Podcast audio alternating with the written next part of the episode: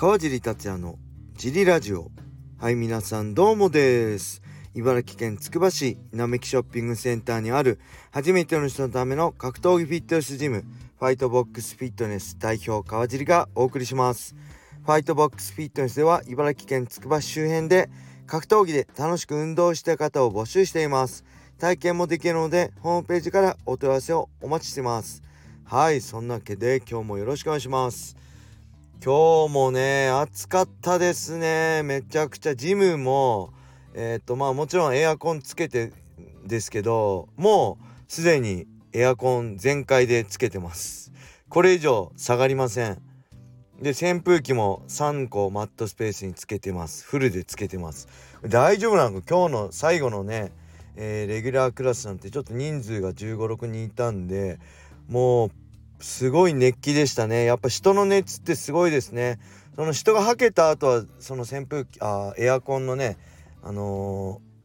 ー、その涼しいの感じるんですけどやっぱ人が多いとちょっとエアコンの効果感じないぐらいなんで今ジムにあるねエアコン。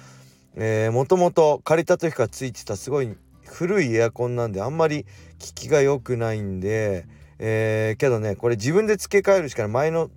あの入ってたテナントの方がつけたらしいのでえ壊れるまでそれ使おうかなと思ってるんですけどちょっと新しいエアコンもねちょっと考えながらやらなきゃいけないのかなと考えてます。そのぐらい暑いです。6月末でこれってことは8月中はどうなっちゃうんでしょうかね。はい。そんなわけで、えー、今週末はねえー、7月2日、えー、土曜日ですね、えー、ライジン36沖縄大会僕も解説として参加します。なので、えー、7月1日2日金曜土曜ね、えー、僕はいません。ジムはいません。ただジムは通常通り、えー、営業してます。小野田さん小林さん。そして土曜日の16時から藤原くんが来る予定です、えー、皆さん会員の皆さんよろしくお願いします。はい、そんなわけで、レターもね、結構溜まってるんで、サクサクいきましょう。えー、カジさんお疲れ様です。いつも楽しくラジオ拝聴させていただいてます。カージンさんはジム経営をする上で誰か参考にしている経営者の方はいらっしゃいますか？また細かく収支などのバランスを計算して経営されているのでしょうか？お答えできる範囲で構いませんのでご回答お願いいたします。はいありがとうございます。えっ、ー、とねまあジムの見た目はえー、なんかもっていうかパラエストラ、えー、八王子の塩田塩田さんのねジムの丸パクリですね見た目。外見はあのマットとかねあのー、壁紙とかもねすごいほぼ同じです。すごい良くて真似していいですかって言って塩田さんにやってもらいました。で経営する上ではあれですね、えー、三軒茶屋にある、えー、グッドスキル三岡英二さんのねジム。三岡さんのジムを参考にしてます。で三岡さんにもいろいろお話聞いて三岡さんニューエラであの展示会とかでお会いするんでいろいろ聞いたりこうした方がいいよとかこういうことはね絶対しない方がいいよとかいろいろジムの先輩ですごいね会員数もめちゃくちゃ多くて成功されてる方なんで、あのー、参考にさせてもらってますね。ジムスケジュールなんかも参考にさせてもらってます。はい。えー、でね収支とかね細かい収支とかバランスってまあ格闘技ジムってえー、まあ仕入れとかないじゃないですか。在庫とかもないんですよ。まず箱を作ってあとは格闘技の道具ですね。サンドバッグとかミット、えー、グローブスネーパッドとかね。あとフィジカルグッズとかえー、パーラックとかねウェイトの揃えちゃえばあと月々かかるのはまあ家賃とまああのー、トレーナーの人件費ね。あとはまあ消耗品だったりのねあのー、ティースとかね、えー、アルコールとかそういうのの消耗品の雑費ぐらいなんでまああんまり細かくバランスとか考えてないですね。あの あのご存知の通りあんまあの賢くないんで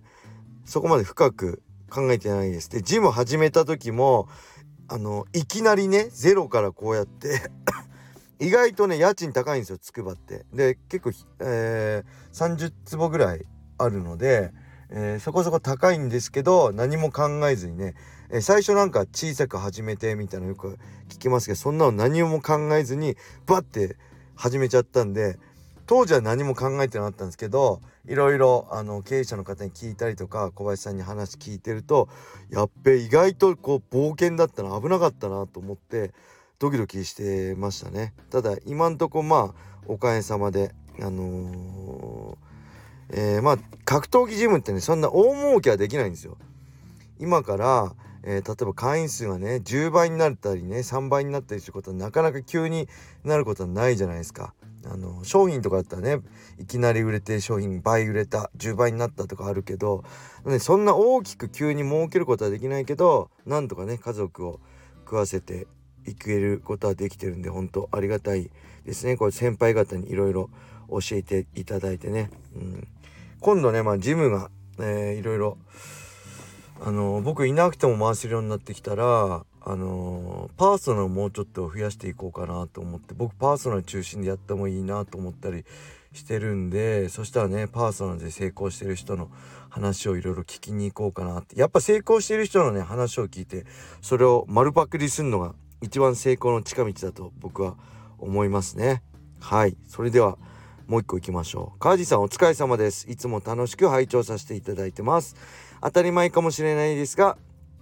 MMA は様々な、えー、要素が絡み合い勝敗が決するものだと感じています。ストライキングレスリング柔術のほかフィジカル身体能力コンディショニングスタミナ相性戦略試合中の駆け引きなど挙げればキリがないと思います。川地さんは解説もされてますがこのような理屈だけでは片付けられない勝利を目の当たりにしたことはありますでしょうか？まとまらない質問ですいません。お時間があればご回答ください。はいありがとうございます。これはね、えー、僕個人的にはねもうほぼ100%、えー、理屈だけでは片付けられない勝利だと格闘技は思ってます。そういうものだと格闘技は思ってます。えっ、ー、とリングに上がる前まで試合が決まって、えー、ファイトキャンプをして計量を終えて、えー、リングに上がる前まではしっかり科学的に計算してスケジューリングして、えー、完璧にファイトキャンプをこなして、えー、こうしっかり全てを計算して科学的な根拠でやるのが僕はいいと思います。そのいわゆるエビデンスですねみんながエビデンスエビデンスっていう科学的根拠に沿ったトレーニングをするのがベストだと思います。ただリングに上がったらもうそんなの何も関係ないゼロです。あるのはその根性 気持ち気迫勝ちたいっていう気持ち僕それのみだと思います。リングの上はもう科学的な根拠とかエビデンスとかそういう今のねスポーツ科学とか全く関係なくて格闘技の場合。やっぱ気持ちですよね。勝ちたい。絶対引かない。前に出る。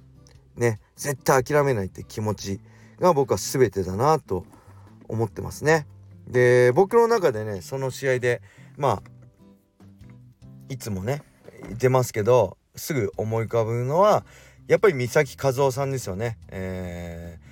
ー、あのストライクフォースのポール・デイリーって三崎和夫戦今 YouTube ないんですよね昔はあったけどファイトパスで見れるんですけどその試合も気迫で、えー、ポール・デイリーがね喧嘩やポール・デイリーがえー、おじけづいて下がり出すっていうね気迫で勝つっていうもちろん技術も素晴らしいですけど当時ねプライドのの時も美咲さん第二エンジンって言って一回やられてからあの根性でバーって第二エンジンで勝つみたいな結構あった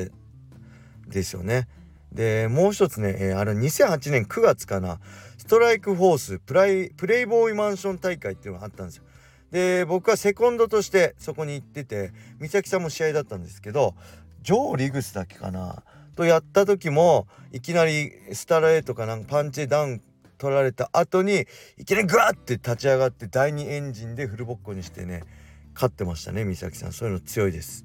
あとはねえー、フランキー・エドガーとかもそうですね日本大会。もうねダウン食らってボコボコで KO 寸前にされてからいきなりそこから逆襲始まって逆に勝っちゃうとかね。そういうの格闘技多いし僕リング上がったらもう気持ちが100%だと思ってどんな素晴らしい、えー、技術素晴らしいテクニックね。素晴らしい体力、えー、素晴らしいセンスがあっても気持ちで弾いたらもう負けちゃうし、うん、そういうもんだと思いますね。はい、でちなみにここからどうでもいい話なんですけどそのプレイボーイマンション大会ってプレイボーイのあのプレイボーイっていう雑誌あるじゃないですかアメリカの。その創刊者創始者のマンションらしくてあのねすごいんですよ。もうロサンゼルスにあるんですけどもうねマンションのって言うんですけどまあお城みたいなのでもう森なんですよね。動物園みたいな檻があって動物がいたりえっ、ー、とねプールみたいなほんとあのー、何営業目的のプールみたいなでっかいのおしゃれなのがあったりもうねなんだろう広すぎて迷子になるみたいなね。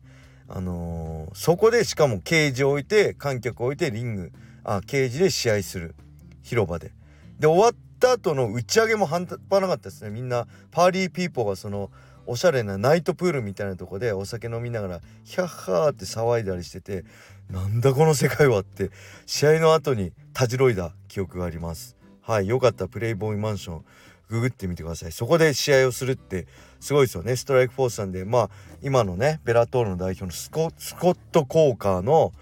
その人脈っていうんですか？こんなとこであの人んちの庭で試合してるようなもんですからね。ありえないですよね。昔はそんなのがあった。面白い時代でした。2008年ぐらいでしたね。はいそんな感じでレーターありがとうございました、えー、それではね今日はこれで終わりにしたいと思います。皆様良い一日を。またね